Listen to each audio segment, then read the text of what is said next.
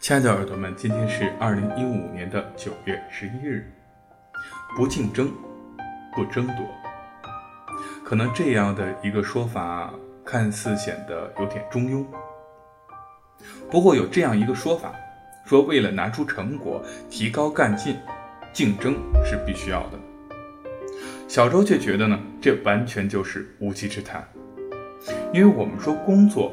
不是为了比别人能够站在更有利的位置而做的，而是应当把自己的喜悦带给别人。倘若小周在互相竞争的环境里工作呢，那小周一定会主动的让开一条小路，而且还要说您先请，然后小周后退一步，让您先冲着。小周觉得工作上的的确确，我们应该是把自己的喜悦通过自己的工作带给周边所有的人。去影响到周边所有的人，只有这样，工作才会让你觉得每天都是不一样的，每天都是新鲜的，每天也都是高兴的。晚安，建筑师。